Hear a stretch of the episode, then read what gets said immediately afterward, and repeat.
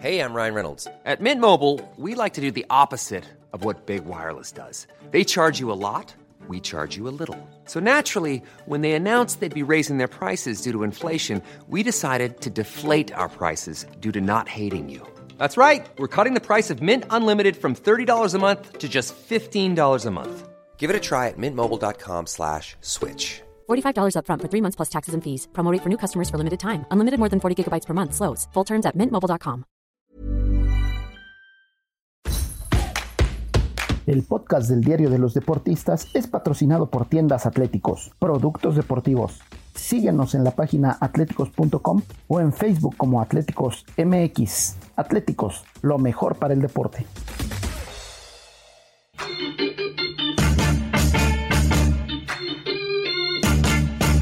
Esto, el diario de los deportistas.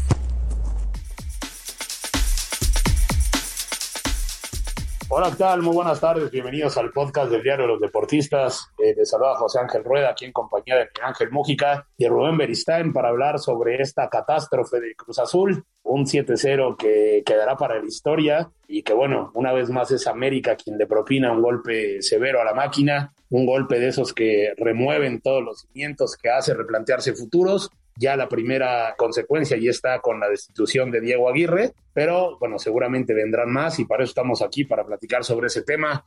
Mi querido Miguel Ángel, ¿cómo estás? Qué gusto saludarte. Mi querido Ángel, ¿cómo estás? Pues aquí listo para hablar de... Dicen que es una catástrofe, dicen que es un, una sorpresa, ¿no? Una, un accidente del fútbol. A mí no me lo parece, Ángel. El América fue superior desde que iban saliendo de los túneles hasta que pitó el árbitro, ¿no? A Cruz Azul lo borraron de, de fea forma en la cancha. La verdad es que yo creo que eh, es una catástrofe azul que debe de dejar una huella imborrable en la legendaria historia de la máquina. Sí, no, desde luego, desde luego, como bien mencionas, yo creo que sí, la superioridad que América mostró dentro de la cancha, pues, bueno, fue palpable, ¿no? Y ese, ese resultado, a final de cuentas, pues bueno, es merecido yo creo que sí refleja lo que pasó en la cancha, dio ahí Cruz Azul en el primer tiempo, ¿no? Ya había recortado la, desventaja con un gol que finalmente es anulado y ahí la mala fortuna, ¿no? Que siempre le acompaña con un doble remate al travesaño, que yo creo que de haber entrado hubiera cambiado la situación, pero bueno, luego viene la expulsión de Vaca y ahí es donde se desarrolla todo lo demás. Mucha displicencia de la máquina al final ya ese marcaje. Pero a ver, aquí también tenemos a Rubén Beristain, reportero del periódico Esto y quien regularmente sigue la actualidad de Cruz Azul.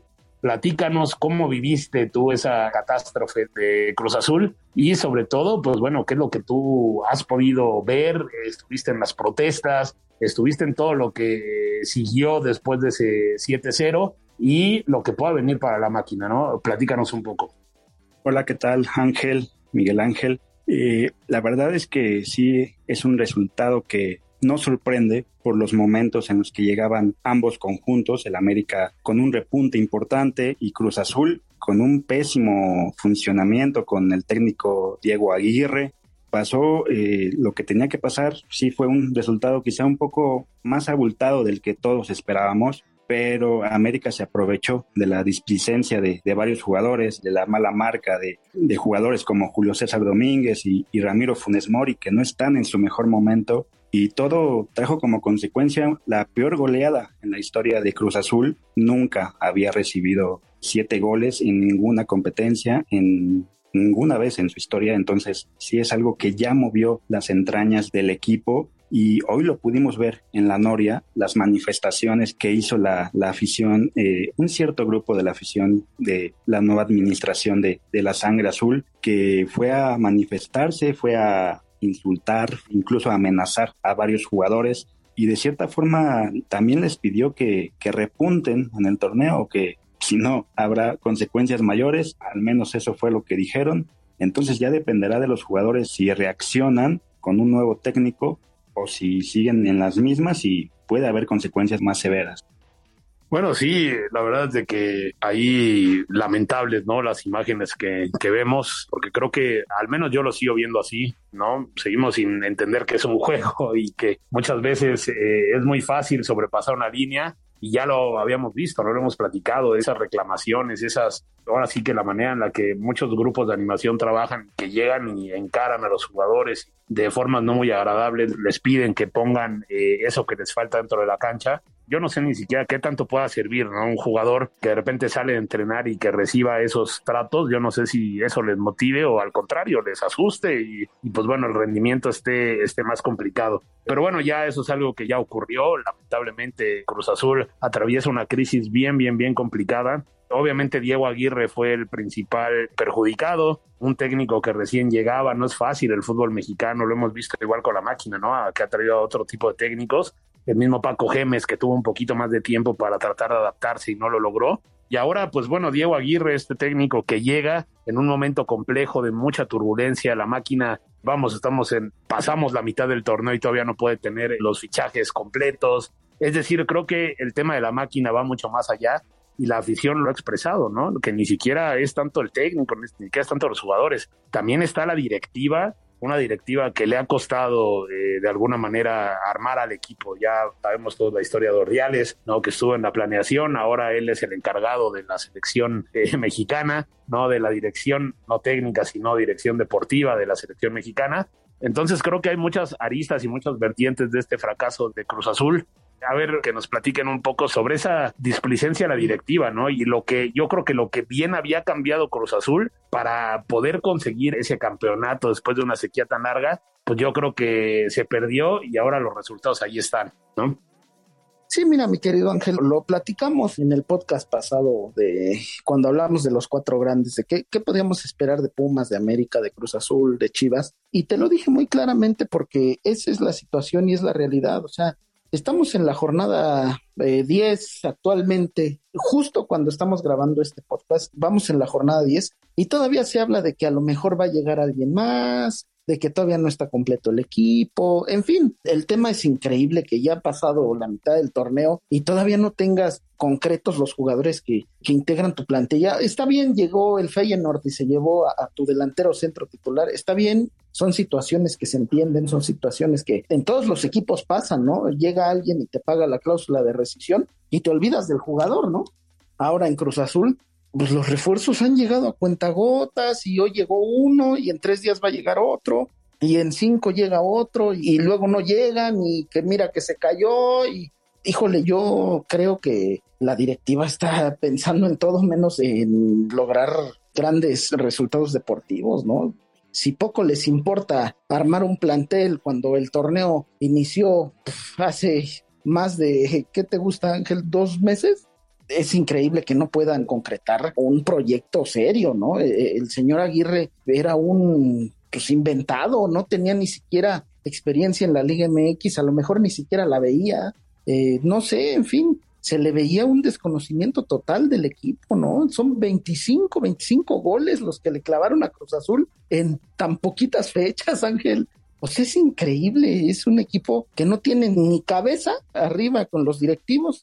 Jaime Ordiales se fue, él ya está integrado a, la selección mexicana y, tampoco tiene pies porque hay jugadores como el Cata, como Vaca, que a lo mejor ya, ya viven sus etapas finales en el equipo y que la gente se los agradecerá siempre por haber dado títulos, lo que tú quieras, pero que no puedes terminar por decantarte por ellos cuando tienes gente teóricamente más capacitada en la banca, ¿no? A mí me sorprendió ver en la alineación titular a Vaca cuando tienes a Carlos Rodríguez y a Eric Lira en la banca, dos de los jóvenes que apuntaban mínimo a, a colarse por ahí en una posible selección mexicana, o sea, la verdad es que yo no lo entiendo, ¿no? Cruz Azul para mí no tiene una mala plantilla, no la tiene completa tampoco, pero no la tiene mala y que te exhiban de la forma en que te exhibieron, porque muchos dicen que a lo mejor la goleada llegó por la expulsión de Vaca. Para mí no, pues América ya iba ganando 2-0 antes de la expulsión de Rafael. Y es en la jugada en donde expulsan a Vaca donde cae el tercero. O sea, híjole, eh, pobre de la afición de Cruz Azul, es tan fiel, es tan, tan sufrida, siempre ahí con su equipo y que les duele, no sé, es una afición muy diferente a, la mayoría de todos. No por nada la sangre azul, ¿no? Pero es una pena que un equipo tan grande con tanta historia esté pasando por esto. Es increíble, ¿no? Yo definitivamente concuerdo contigo, pero también creo que el técnico uruguayo pagó fue el que pagó los platos rotos de, la mala planeación de la directiva eh, de Cruz Azul. No puede ser posible que en plena jornada 8, 9, llegaban sus últimos refuerzos. Y si bien ya tenía conocimiento de la Liga MX como Michael Estrada, un equipo de fútbol no puede tener a sus refuerzos a mitad de torneo y menos en un certamen donde va tan rápido que ni siquiera se van a poder mostrar en su mejor nivel ninguno de ellos.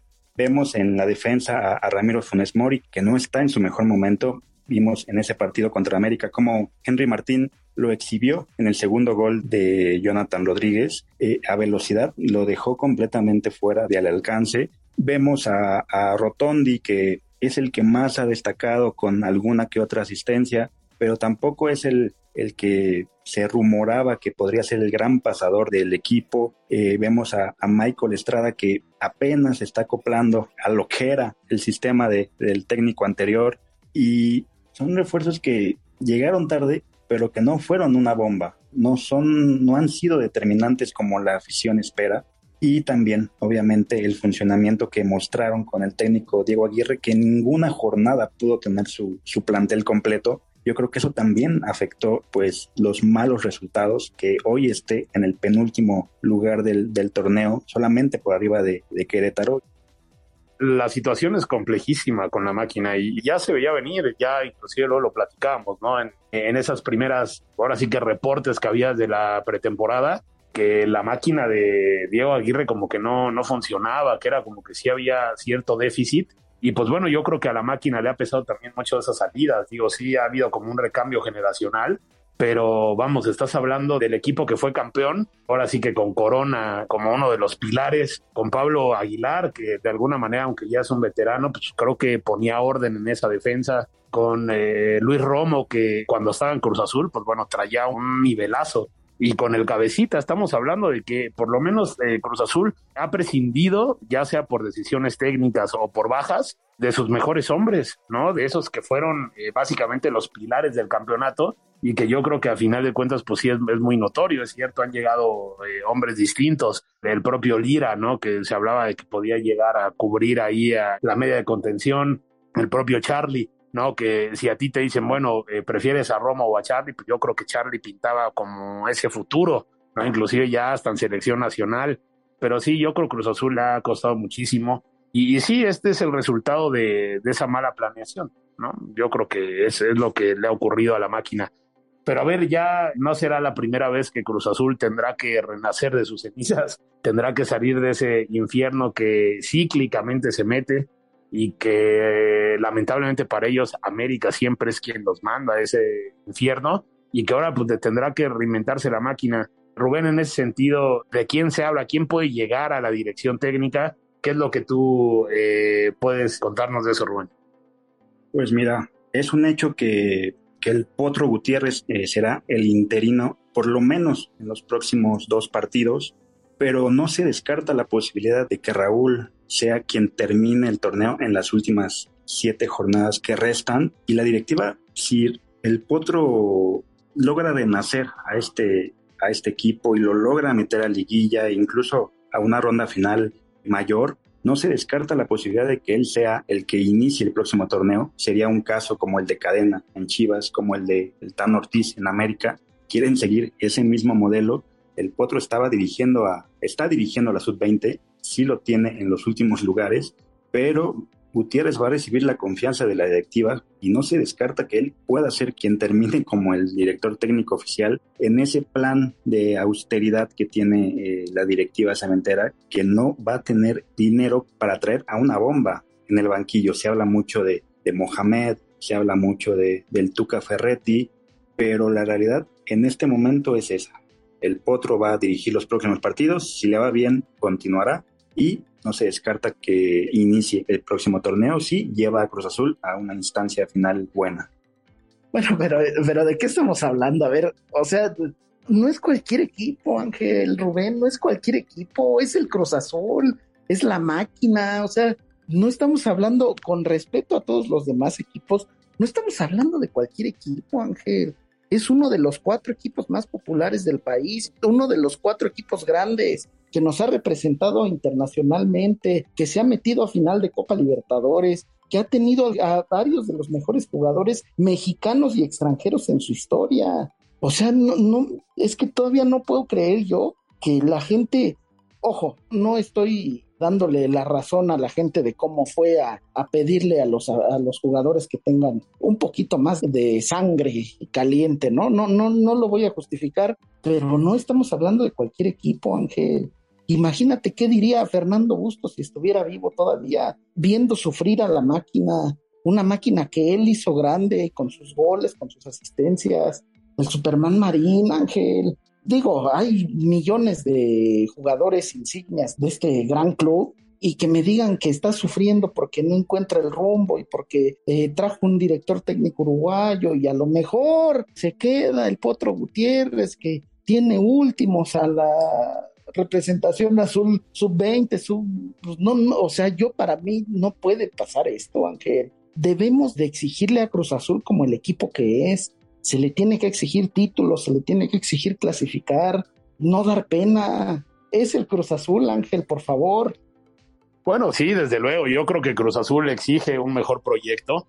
Mucho se habla, ¿no? De que Cruz Azul no le ha ido bien, ¿no? En las últimas décadas, eh, ¿no? Eh, con ese título que consigue, pues bueno, calma un poco esas, esas críticas, pero vamos, yo creo que Cruz Azul por muchísimos torneos tuvo plantel competitivo y tanto que se metía a finales y todo. Pero bueno, ahora sí yo creo que a la directiva se ha ido el equipo de las manos, pues ahora sí que con todo, ¿no? La máquina ahora mismo no tiene alguien que le dé rumbo, ¿no? Está descarrilada y como dices, esas especulaciones, esa, digamos, falta de poner orden en un proyecto que ya fracasó y tratar de encontrar alguna solución, no al corto, mediano plazo, ¿no? Sino a largo plazo, yo creo que es donde Cruz Azul eh, se está perdiendo pues solamente esperar a ver eh, qué rumbo tendrá Cruz Azul en el torneo. La próxima jornada enfrenta a Querétaro, un equipo que no gana de visita en los últimos 42 partidos. A ver si no es el equipo con el que rompa esa larga racha sin ya sería el, el colmo para Cruz Azul, pero esperar el repunte con el Potro, esperar el repunte con quien sea, pero Cruz Azul definitivamente no, no es un club para que esté en el penúltimo lugar de la clasificación. Sabemos que en el fútbol mexicano con dos triunfos seguidos se puede meter otra vez a la pelea, entonces a eso aspiran para llegar a la reclasificación y, y quizá poder pelear por algún campeonato. Pero bueno, ya hemos llegado ya a la parte final ya de este podcast. Nos gustaría seguir hablando más, más, más largo y tendido de la máquina. Pero, pues bueno, yo creo que ya se ha dicho bastante de lo que ocurre con el equipo cementero. Y pues nada, ahora sí que como siempre lo decimos, ¿no? Nosotros no apoyamos a nadie, más que nada queremos que la liga tenga un buen nivel y si Cruz Azul está bien, pues eso siempre nos va, nos va a dar mucho mayor espectáculo. Así que, mi querido Mujica, a ver, danos las recomendaciones de siempre, por favor. Pues la recomendación más clara es que los jugadores del Cruz Azul respeten el escudo que están defendiendo, ¿no? Yo creo que esa sería la principal. Y también, pues, que la gente, pues, no lo tome tan personal, ¿no, Ángel? Digo, yo creo que el jugador es persona y se puede equivocar. Algunos lo hacen más constante y pues ni modo, ¿no? Eso ya son decisiones de directores técnicos y etcétera, etcétera. A la gente pedirle que, que nos escuche y se suscriba en las diversas plataformas como Spotify, Deezer, Google Podcast, Apple Podcast, Acas y Amazon Music. Que nos escriba todas sus opiniones de, Cruz Azul, de la América, de lo que quieran en podcast.com.mx. Muchas gracias, Angelito, y ojalá el próximo podcast de Cruz Azul sea para hablar de que ya salió de esta crisis, ¿no? Sí, desde luego, yo creo que eso le vendrá bien al fútbol mexicano. Rubén, muchísimas gracias por tu participación. Le recomendamos que escuchen todos los podcasts de la OEM a través de los canales que ya mencionó Miguel Ángel Mújica. Hay muchísimas opciones, hay de, de comida y de todo lo que ocurre en el mundo, noticias internacionales, nacionales, eh, vamos, de todo, de todo, para que usted esté muy bien enterado. Le agradecemos a Natalia Castañeda y a Janén Araujo en la producción. Yo soy José Ángel Rueda y nos escuchamos la próxima. Muchas gracias.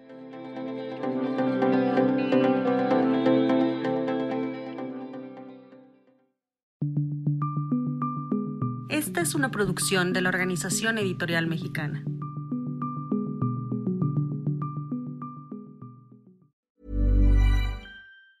If you thought the only way to get a more defined jawline with natural looking results was through surgery, think again. Juvederm Volux XC is a non surgical injectable gel filler that improves moderate to severe loss of jawline definition and can help you achieve natural looking results with little downtime. Even better, this improved definition lasts up to one year with optimal treatment. No maintenance required. Improve jawline definition for a smooth, sculpted look with Juvederm Volux XC. For important safety information and to find a licensed specialist, visit juvederm.com. That's J U V E D E R M.com. Not for people with severe allergic reactions, allergies to lidocaine, or the proteins used in Juvederm. Common side effects include injection site redness, swelling, pain, tenderness, firmness, lumps, bumps, bruising, discoloration, or itching. There's a risk of unintentional injection into a blood vessel, which can cause vision abnormalities, blindness, stroke, temporary scabs, or scarring. Talk to a licensed specialist to find out if it's right for you.